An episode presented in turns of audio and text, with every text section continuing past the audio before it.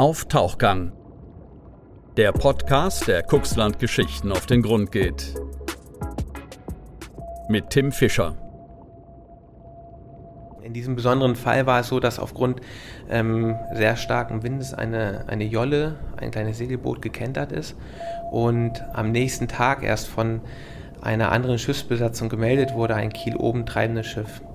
Daraufhin wurde natürlich großer Alarm ausgelöst. Äh, die Deutsche Gesellschaft zur Rettung Schiffbrüchiger hat die Koordination der Suche nach möglichen Überlebenden übernommen. Es waren zwei Rettungskreuzer im Einsatz, ähm, mehrere Feuerwehren, freiwillige Feuerwehren und auch wir als DLRG. Und Moin und herzlich willkommen zu unserem Podcast auf Tauchgang, Tjag Makel.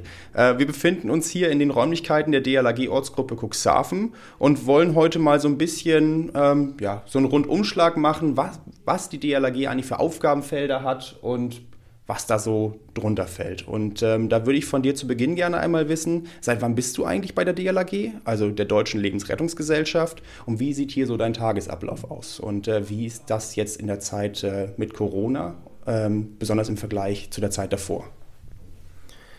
Moin.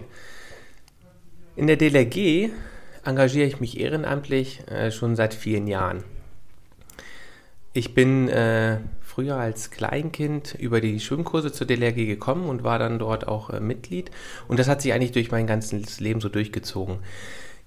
Der Übergang dann ähm, von der Schwimmausbildung in den Einsatzdienst, das war dann im Rahmen so der, der Altersspanne zwischen 14 und 18. Dann die weiteren Aufbaulehrgänge, die weiteren Qualifikationslehrgänge hin zum Bootsführer, ähm, Sprechfunker, später dann auch Führungsverwendung, Truppführer, Gruppenführer und die Ausbildung zum Zugführer bzw. Einsatzleiter haben sich dann so mit Anfang der 20er Jahre äh, vollzogen.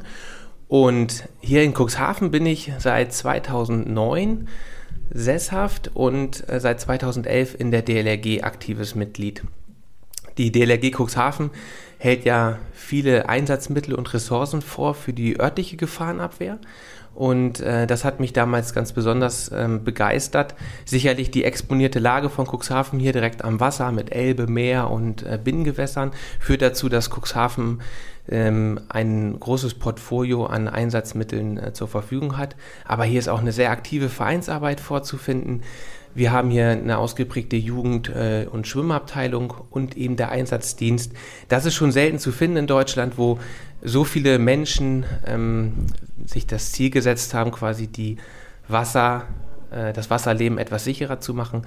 Und das hat mich überzeugt und auch äh, fasziniert mich bis heute. Und deswegen engagiere ich mich hier in unterschiedlichen Funktionen, wie gesagt, vom äh, Bootsführer bis hin zum Helfer im Katastrophenschutz äh, als Einsatzleiter und aber auch, wie gesagt, in allen möglichen Führungsverwendungen. Ja, und äh, den Tagesablauf, also die Aufgaben hast du jetzt schon mal so ein bisschen beschrieben, wer hier alles so ist. Und ähm, wie hat dein Tag zum Beispiel heute Morgen angefangen? Ihr habt ja jetzt seit ähm, einiger Zeit auch eine Corona-Schnellteststation auf dem Ritzebüttler Marktplatz. Wie kommt die DLAG eigentlich dazu? Also was war der der Grund dafür, dass äh, ihr euch dafür entschieden habt, da jetzt äh, in dem Bereich tätig zu werden? Die DLRG hat viele unterschiedliche Aufgaben. Ähm, satzungsgemäß gehört da natürlich einmal, äh, das ist immer so das Credo, was wir haben, ähm, Leute vom Nichtschwimmer zum Schwimmer und vom Schwimmer zum Rettungsschwimmer zu entwickeln. Und als die DLRG ja jetzt auch schon vor über 100 Jahren gegründet wurde, 1913, ähm, war ein Badeunfall in Binz der ausschlaggebende Punkt, weswegen damals ähm, man sich gesagt hat, man möchte die Bevölkerung zu Schwimmern ähm, ja, ausbilden. Die Aufgaben der Schwimmausbildung ruhen natürlich während der Corona-Zeit. Also die Bäder sind geschlossen. Ähm, aus unserer Sicht ist das äh, katastrophal, wenn man das alleine jetzt betrachtet für die Anzahl der Nichtschwimmer, die steigen wird. Äh, ich selber bin Familienvater. Ähm, mein, mein Sohn hat jetzt auch lange Zeit keine Möglichkeit gehabt, ähm, dieser Affinität äh, des Element Wasser nachzugehen.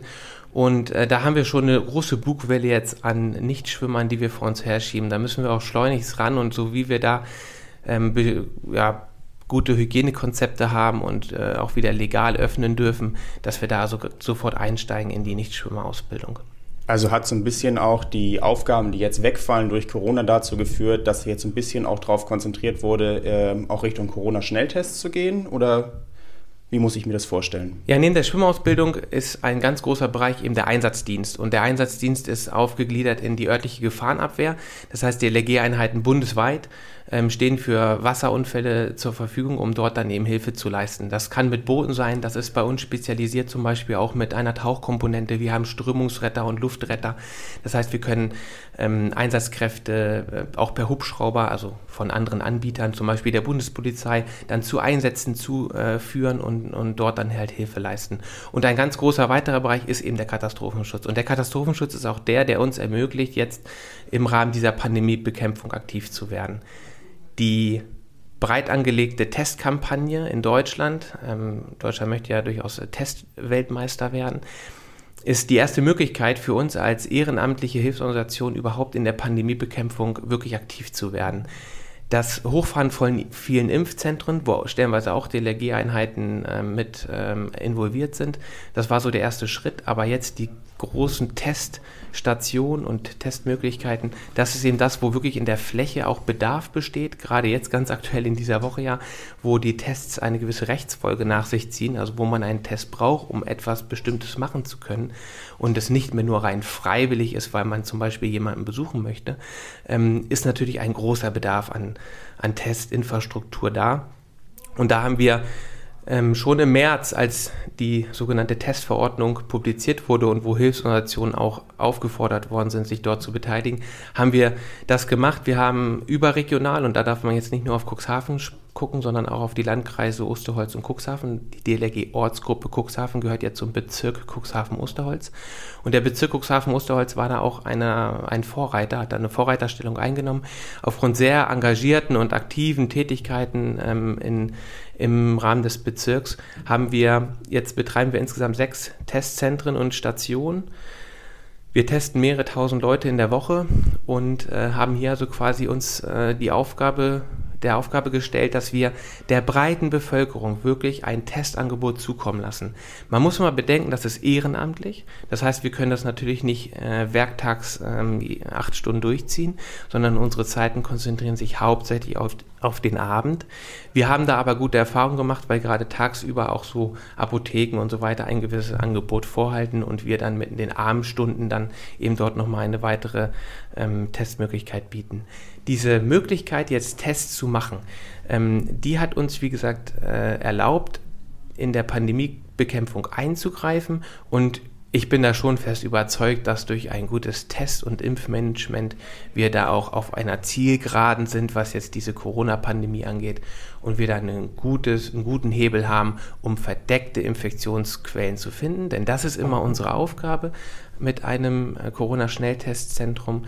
Wir wollen die Personen rausfiltern, die Viruslast tragen, das nicht merken, also sogenannt asymptomatisch sind und dieses Virus quasi unbemerkt weitergeben würden. Die wollen wir identifizieren, diese Infektionsketten wollen wir unterbinden und das haben wir auch schon sehr erfolgreich getan. Jetzt hattest du gefragt, wie so ein Tagesablauf aussieht von äh, jemandem, der sich bei der DLRG engagiert. Das ist natürlich im Moment Corona-lastig, das ist keine Frage, auch wenn wir jetzt Richtung Saison steuern und wir eigentlich unsere Bootsanleger auf Vordermann bringen, wir unsere Einsatz, äh, Einsatzabende wieder ähm, mehr in den praktischen Übungsbetrieb überführen. Ähm, Gerade in der äh, Winterjahreszeit haben wir da sehr viele Fachvorträge, theoretische Ausbildung. Das ruht natürlich noch und im Moment sind wir sehr konzentriert äh, in der Corona-Bekämpfung. Man verbindet den DLRG ja eigentlich eher mit der Wasserrettung. Ähm, Du bist jetzt Zugführer äh, für den Katastrophenschutz. Ähm, das hat sich jetzt ja auch eben äh, mit dem Coronavirus so angehört, dass Corona ja tatsächlich auch unter den Katastrophenschutz fällt. Ähm, was, was genau ähm, macht der Katastrophenschutz und wie ist da der Aufgabenbereich? Den Katastrophenschutz kann man ganz klar von der örtlichen Gefahrenabwehr abwenden. Die örtliche Gefahrenabwehr ist der typische Einsatz vermisste Person äh, im Wasser oder Unfall im Watt. Das heißt, eine Einsatzlage, die mit den örtlich vorgehaltenen Mitteln abgearbeitet werden kann. Bei Katastrophe reden wir von einer Großschadenslage, wo die örtlichen Mittel der Gefahrenabwehr nicht mehr ausreichen. Das heißt, man braucht überregionale Hilfe, ähm, Militär zum Beispiel ist immer so ein, äh, so, so ein Beispiel, was dann auch bei einer Katastrophe ja schnell zur Hilfe gerufen wird. Ähm, man braucht einen großen Personalansatz und man braucht bestehende Strukturen, wo man viele Leute in den Einsatz führen kann. Und genau das ist die Aufgabe von der DLRG im Katastrophenschutz. Niedersachsen hat mehrere Wasserrettungszüge. Das sind bei uns die Katastrophenschutzeinheiten. 22 Stück landesweit und einer der größten davon ist eben der Wasserrettungszug Cuxhaven Osterholz. Und die typischen Aufgaben für so einen Wasserrettungszug, wie das ja schon eigentlich äh, drinsteht, sind natürlich wasserseitige Lagen. Aber es ist eine Katastrophenschutzeinheit und deswegen auch für jegliche Art der Katastrophe einsetzbar. Unsere Helfer sind da sehr umfassend ausgebildet, auch in der technischen Unterstützung. Ähm, so standardmäßig wäre so eine typische Hochwasserlage ein Paradebeispiel für einen Einsatz für DLRG-Wasserrettungszüge. So zum Beispiel 2013 bei der Elbeflut.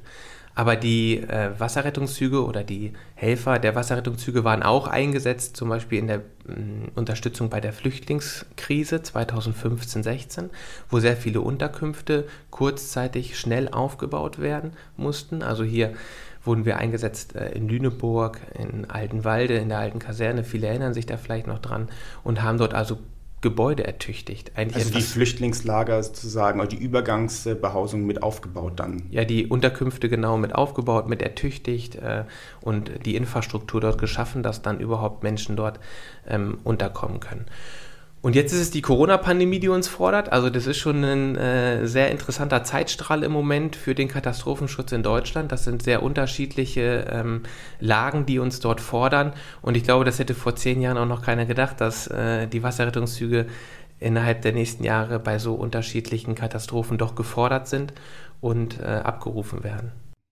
Du hattest ja eben schon ausführlich beschrieben, wie das mit dem Corona, mit den Schnelltestzentren und den Schnellteststationen ähm, alles äh, zustande gekommen ist. Äh, könntest du vielleicht noch einmal erklären, wie ich denn bei euch den Test machen kann? Also mache ich das online oder wie funktioniert das? Ja, die Anmeldung zum Test erfolgt tatsächlich online. Wir arbeiten hier im Stadtgebiet äh, mit der Internetseite corona-testservice.de zusammen. Dort findet man einen großen Fundus an Teststationen, wo man sich dann eine Teststation aussuchen kann. Wie du schon gesagt hast, wir stehen auf dem Ritzebüttler Marktplatz. Dort kann man sich dann einen Termin buchen. Selbstverständlich ist es bei uns auch möglich, ohne vorherige Anmeldung zum Corona-Test zu kommen, zum Corona-Schnelltest zu kommen. Und äh, dann erheben wir halt vor Ort die notwendigen Daten, um dann auch das entsprechende Zertifikat, was übrigens vorgeschrieben ist, also uns wird vorgeschrieben, wie ein Zertifikat aussehen muss, welche Daten da drin enthalten sein müssen, ähm, um das dann eben zu erstellen. Da muss man dann den Personalausweis mitbringen, damit man sich äh, ausweisen kann. Wir müssen das auch überprüfen, da sind wir angehalten. Ähm, sonst könnte ja, wie gesagt, irgendjemand äh, sagen, dass er der wäre, der nicht ist. Und äh, da muss ich auch bitte um Verständnis bitten, wir müssen auch nach voriger Anmeldung einen Lichtbildausweis sehen, um eben zu validieren, dass die Person, die vor uns steht, das auch macht. Denn diese Teste, wenn sie dann durchgeführt worden sind, ergeben ja auch eine gewisse ähm, Freiheit äh, bieten Möglichkeiten, dann Sachen eben aufzusuchen, ähm, in der Außengastronomie äh, Platz zu nehmen. Und äh, da muss man dann natürlich, wie auch, da sind wir schon gefragt, dort auch wirklich penibel zu arbeiten. Da bitte ich um Verständnis. Wie der Test dann abläuft, wenn, wir, wenn man vor Ort ist. Also man ähm, kommt dann zu der jeweiligen Teststation oder zu dem Testzentrum. Ich kann das jetzt mal skizzieren, wie das bei uns aussieht. Man macht einen kurzen Check-in muss noch einmal eine Einverständniserklärung unterschreiben, denn äh, auch daran sind wir gehalten, dort eine gerichtsfeste Unterschrift auf eine Einver Einverständniserklärung äh, vorlegen zu können. Das ist bei anderen Teststationen durchaus anders. Ähm, das hängt immer so ein bisschen ab, äh, wer trägt die medizinische Verantwortung ähm, und äh, wer zeichnet da nachher wirklich dann äh, verantwortlich. Ähm, dann geht es weiter in die Testkabine. Dort wird ein, bei uns ein Rachen- und Nasenabstrich durchgeführt. Ziel ist es ja, auf diesem Teststäbchen, wenn man Virus trägt, auch eine, äh, auch Virus auf diesem Teststäbchen zu bekommen. Und das ist eben nach unserer Auffassung im hinteren Rachenbereich äh, notwendig, dort den Abstrich durchzuführen. Deswegen machen wir bei uns in der Teststation den Rachen-Nasenabstrich. Es gibt andere Teststationen, die machen nur den Rachenabstrich oder nur den Nasenabstrich. Wir machen beides, weil wir eben glauben, dass die gewisse Unannehmlichkeit, die sicherlich dahinter steckt. Äh, das, das, das kratzt ein bisschen in der Nase und vielleicht tränt auch mal das ein oder andere Auge. Aber die Sicherheit, die man danach bekommt, äh, dies ist dann doch schon wert, äh, das eben über sich ergehen zu lassen. Diese Testkassette oder diese, dieses Serum, was wir dann abstreichen, wird dann in einer Lyse aufbereitet und dann auf einer Testkassette ausgewertet. Das kennt man sicherlich von zu Hause, von sogenannten äh, Selbsttests und nach 15 Minuten gibt es dann ein Ergebnis. Bei uns wird das digital zugestellt. Ähm, wer keine E-Mail-Adresse hat, kann auch einen Ausdruck bekommen. Aber die äh, Frequenz an Tests erreichen wir natürlich nur, wenn wir da digitalisiert arbeiten können. Nichtsdestotrotz haben wir da den Servicegedanken und können das auch ähm, dann ausdrucken. Ja, um jetzt mal auf ein ganz anderes Thema zu kommen. Am 15. Mai ist ja offiziell Saisonbeginn. Ähm, wie sieht das eigentlich aus, wenn die Touristen oder die Gäste wieder nach Cuxhaven kommen und bei uns ins Wattenmeer strömen? Ähm, viele sind ja auch unerfahren, kommen vielleicht, äh, haben vielleicht das Wattenmeer noch nie gesehen und werden plötzlich vom, vom Wasser überrascht. Ähm, Gibt es da irgendwie Regeln oder wie ist das äh, organisiert? Der Saisonbeginn ähm, stellt für uns natürlich ein besonderes Datum dar, weil, wie du schon sagst, durch die wärmer werdenden Temperaturen ähm, wird der Badebetrieb zunehmen. Äh, mehr Menschen halten sich draußen und folgen auch im Watt aus. Das birgt natürlich auch schon allein statistisch die Gefahr, dass dort mehr passiert. Zunächst bleibt aber zu betonen, dass wir als DLRG zwölf Monate im Jahr zur Verfügung stehen. Wir werden bei Einsätzen ähm, von der Berufsfeuerwehr alarmiert ähm, und werden dann dem Einsatz zugeführt und dort dann unter der Leitung der Feuerwehr arbeiten wir dann diese Lagen gemeinsam ab. Das Watt ist natürlich, hat eine besondere Herausforderung, ähm, sowohl äh, was eine Rettung betrifft, als auch was Gefahren angeht. Allgemein ist Cuxhaven ja ähm, umgeben von Wasser, ähm, und wir können gleich nochmal aufs Watt zu sprechen kommen, aber auch die Elbe mit einer sehr hohen Strömungsgeschwindigkeit äh, sorgt jedes Jahr immer wieder für Unfälle und auch für Einsätze. Wir haben viele Binnengewässer. Unsere, unser Einsatzradius reicht bis zum Kreidesee Hemmoor, also auch dort äh, haben wir regelmäßig Alarmierungen, um dort dann zu unterstützen bei etwaigen Einsatzlagen. Jetzt zum Watt. Das Watt ist natürlich wunderschön. Äh, Weltnaturerbe, ähm, einmalig hier ähm, bei uns vorzufinden, ähm, die Wanderrouten nach Neuwerk rüber. Also wer das noch nicht gesehen hat oder noch nicht gemacht hat, sollte das unbedingt mal erleben und auch mal hier dafür äh, ein paar Tage in Cuxhaven verbringen, wenn es denn dann hoffentlich alsbald auch wieder in größeren Zahlen möglich ist und wir die Corona-Pandemie hinter uns lassen können. Die Einsatzzahlen im Sommer steigen, das hatte ich schon gesagt, das ist ganz klar. Und wir haben in letzter Zeit auch äh, immer wieder mal Watt-Einsätze dabei zu verzeichnen. Das es kann einmal sein, dass die Flut schneller zurückkommt, ähm, als derjenige vielleicht denkt. Es werden dazu ja auch äh, in den Cuxhavener Nachrichten immer Watt-Wanderzeiten veröffentlicht. Wenn sich die Leute daran halten würden, wäre uns schon gut geholfen. Man sollte nicht zu spät ins Watt gehen. Äh, das Wasser kommt schneller zurück, als man denkt. Es kann den Rückweg auch abschließen. Man steht draußen im Watt und manchmal kommen einem die Hochhäuser in Salenburg oder auch die ähm, die Häusersilhouetten in Dun so nah vor, aber es ist doch eine sehr große Distanz, die man noch zurücklegen muss. Wir halten dafür spezielle Einsatzmittel vor. Ähm, wir haben hier in Cuxhaven einen besonderen Wattrettungsunimog. Dieser ähm, ist dafür ausgelegt, ins Watt zu fahren und Personen zu evakuieren oder auch eben zu suchen und kann einige unserer Rettungsmittel zuführen. Wir konnten ja auch eben schon in eure Fahrzeughalle schauen. Da sind ja die vielfältig, vielseitigsten äh, Einsatzfahrzeuge zu sehen. Ähm, ich würde jetzt gerne mal ein Beispiel, also ein Fallbeispiel vorlesen und vielleicht könntest du dann ja mal sagen, wie in dem Fall dann ähm, von der DLAG ähm, reagiert wird. Passanten haben über den Polizeinotruf über Hilfeschreie aus dem Watt informiert. Ähm, und das wird jetzt von der Polizei an euch weitergeleitet. Und was passiert denn dann genau? Ja, das ist, äh, das scheint ja ein Beispiel zu sein aus unserem Einsatztagebuch auf, auf unserer Internetpräsenz. Das ist durchaus in der letzten Zeit auch, äh, auch so geschehen, dass Passanten ähm, Hilfeschreie aus dem Watt äh, gemeldet haben über den Notruf. Manchmal rufen die Polizei an, ähm, die Polizei leitet das weiter an die Feuerwehr, denn äh, die Berufsfeuerwehr der Stadt Cuxhaven äh, ist in diesem Fall dann eben die Organisation, die diese Einsätze dann leitet. Und wenn dort auf, in der Notrufzentrale ein solcher Notruf eingeht, dann wird dort entschieden, welcher Kräfteansatz benötigt wird, um diese Lage abzuarbeiten. Hm. Wenn die DLRG zur Hilfe gerufen wird, und gerade bei Suchen ähm, ist das eigentlich immer der Fall, dann wird über eine Melderschleife werden unsere ähm, Melder alarmiert. Dann piept zu Hause dieses Gerät und die Helfer verlegen dann zur Halle. Hier werden dann die Einsatzmittel besetzt. Je nach der Lage entscheidet der Einsatzleiter, welche Mittel besetzt werden. Es macht zum Beispiel keinen Sinn, bei Niedrigwasser ein Motorrettungsboot ins Watt äh, äh fahren zu lassen, sondern dann ist zum Beispiel der Wattrettungs-Unimog erste Wahl. Ähm, die Fahrzeuge werden besetzt und dann wird ausgerückt. An der Einsatzstelle erfolgt dann eine kurze Abstimmung zwischen den Einsatzleitern ähm, und dann werden Einsatzaufträge verteilt.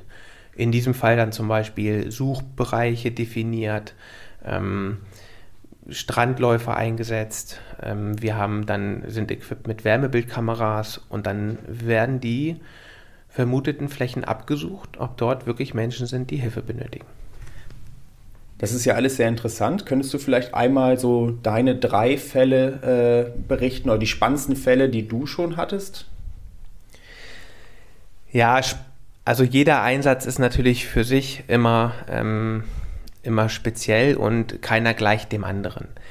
Da fällt es mir auch schwer, jetzt so ein Ranking aufzustellen, welches jetzt der spektakulärste oder der ist, der mir am meisten in Erinnerung geblieben ist. Man kann das vielleicht äh, so zusammenfassen, dass wir sehr schöne Einsätze haben, wenn wir Menschen wirklich helfen können.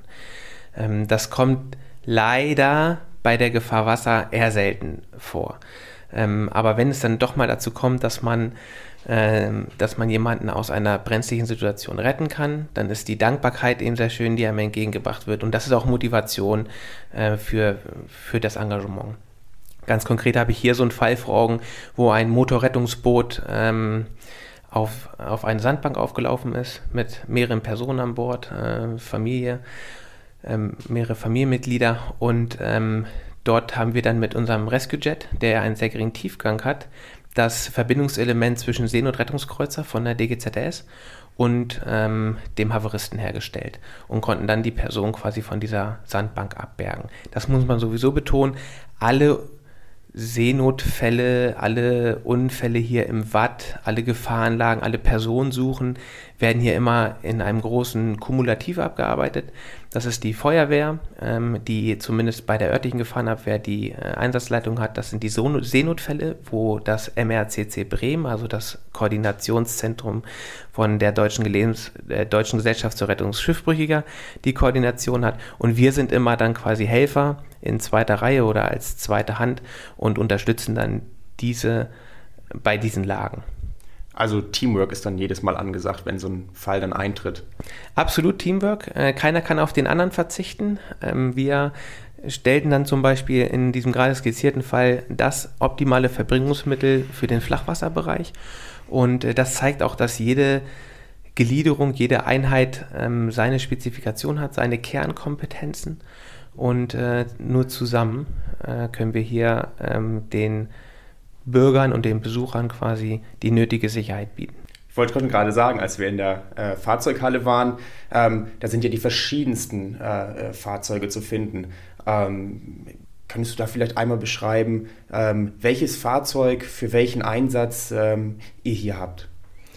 Ja, wir haben äh, technische Komponenten und logistische Komponenten. Das sind äh, zum Beispiel, wir haben ja nicht nur hier in der Halle Fahrzeuge stehen, sondern auch noch in einer größeren Halle ähm, Richtung Ockstedt, wo Fahrzeuge für den Katastrophenschutz stehen. Also zum Beispiel eine Feldküche, mit der wir ähm, 250 Leute bekochen können und ein 10 Tonnen GL. Mit diesem Fahrzeug können wir 10 Tonnen zum Beispiel Sandsäcke im Katastrophenfall transportieren. Das sind Fahrzeuge, die wir nicht brauchen für die örtliche Gefahrenabwehr, für den Einsatz, sag ich mal, ähm, hier äh, für den Badeunfall. Und deswegen stehen diese Fahrzeuge auch in einer ausgelagerten Halle. Hier bei uns vor Ort finden wir wirklich Rettungsmittel für den Sofortangriff. Das geht vom, äh, von, von Mehrzweckbooten, das heißt Boote, die eine Plattform bieten für Taucheinsätze. Ähm, wir haben ein Motorrettungsboot im Hafen liegen, das besetzt wird von uns äh, für den Bereich der Elbe. Ähm, da wird es häufig eingesetzt. Und bei den Fahrzeugen haben wir vom schon angesprochenen Wattrettungsunimog auch noch einen Taucherunimog. Diese Kompetenz halten wir hier auch aufrecht. Ähm, ein Alleinstellungsmerkmal hier in der Region und ähm, zum Beispiel ein Technik-Unimog. Wir haben einen eigenen Einsatzleitwagen, aus dem wir unsere Einsätze, Kräfte äh, koordinieren können. Wir haben aber auch ganz viel besonderes Equipment in der Halle stehen. Ähm, Gerade Für die technische äh, Rettung sind das eben schwere Geräte wie Seilzüge, Stromaggregate, ähm, um Licht zu machen. Wir haben große Pumpen, um Haveristen leer zu pumpen und hier zu unterstützen. Und wir haben unsere Strömungsretter und Luftretter, eine Fachgruppe, die aus Wasserrettern weitergebildet wurde zu sogenannten Strömungsrettern, die also auch technische Rettung mit Seilen beherrschen. Und aus diesen speziell geschulten Wasserrettern haben wir dann auch Luftretter ausgebildet.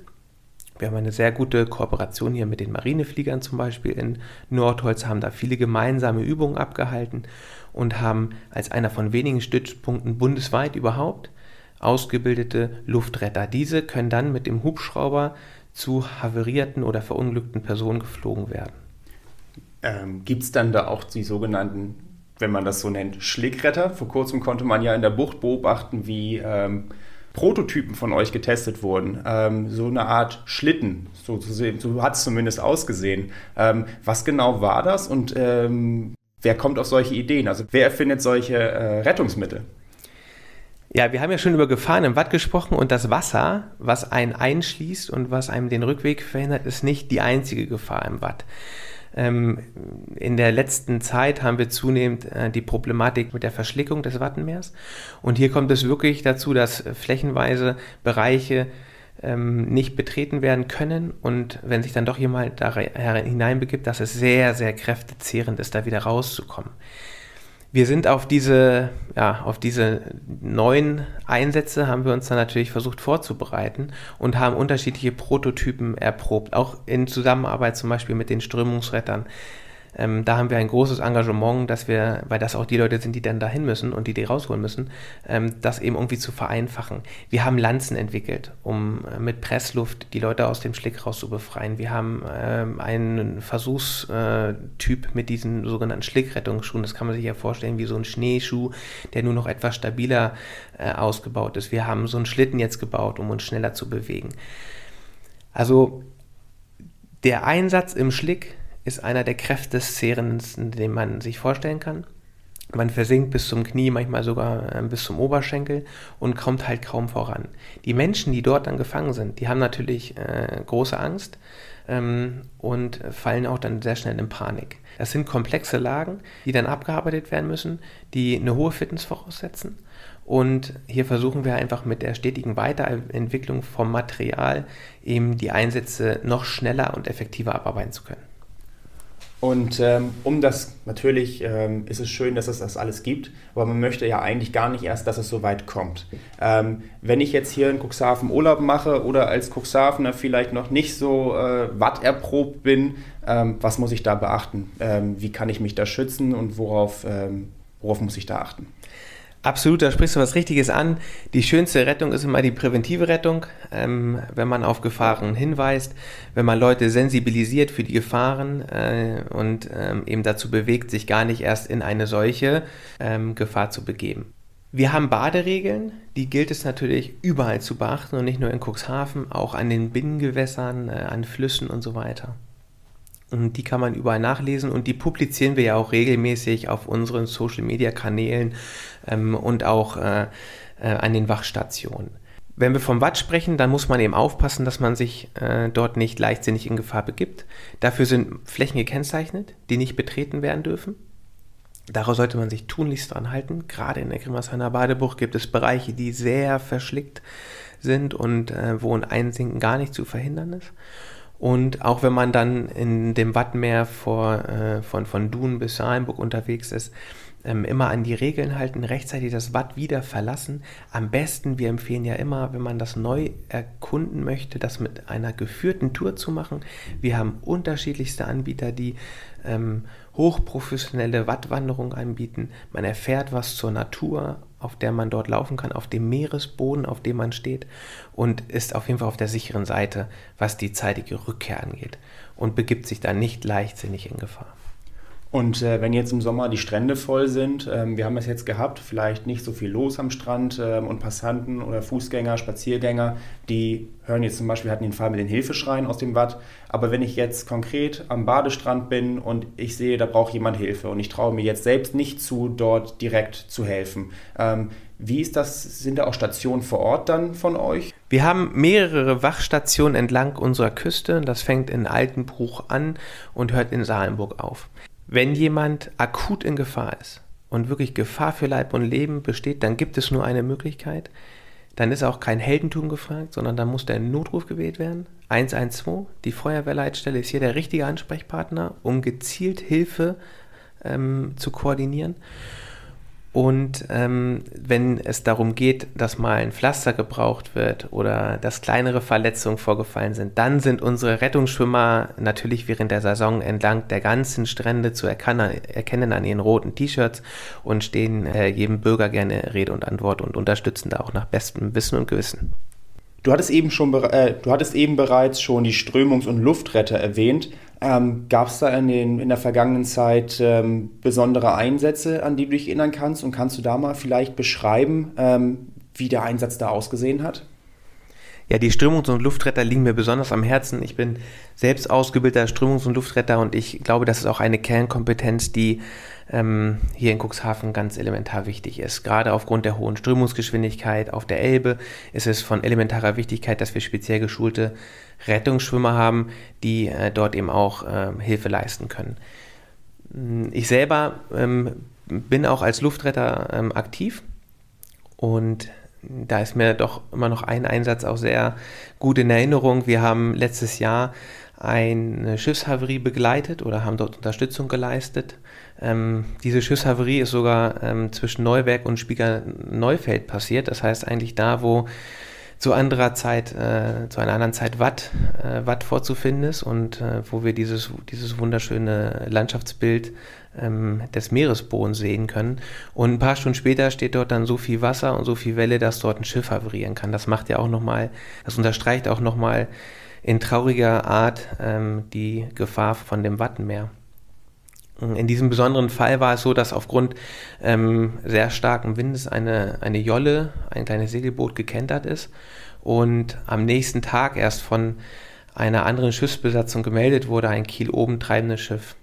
Daraufhin wurde natürlich großer Alarm ausgelöst. Äh, die Deutsche Gesellschaft zur Rettung Schiffbrüchiger hat die Koordination der Suche nach möglichen Überlebenden übernommen. Es waren zwei Rettungskreuzer im Einsatz, ähm, mehrere Feuerwehren, freiwillige Feuerwehren und auch wir als DLRG. Und das ist ein Einsatz, wo auch Luftretter von uns mit einem Hubschrauber der Marine, also einem Rettungshubschrauber der Marine, dem sogenannten Sea King Hubschrauber, ähm, zum Haveristen geflogen wurden.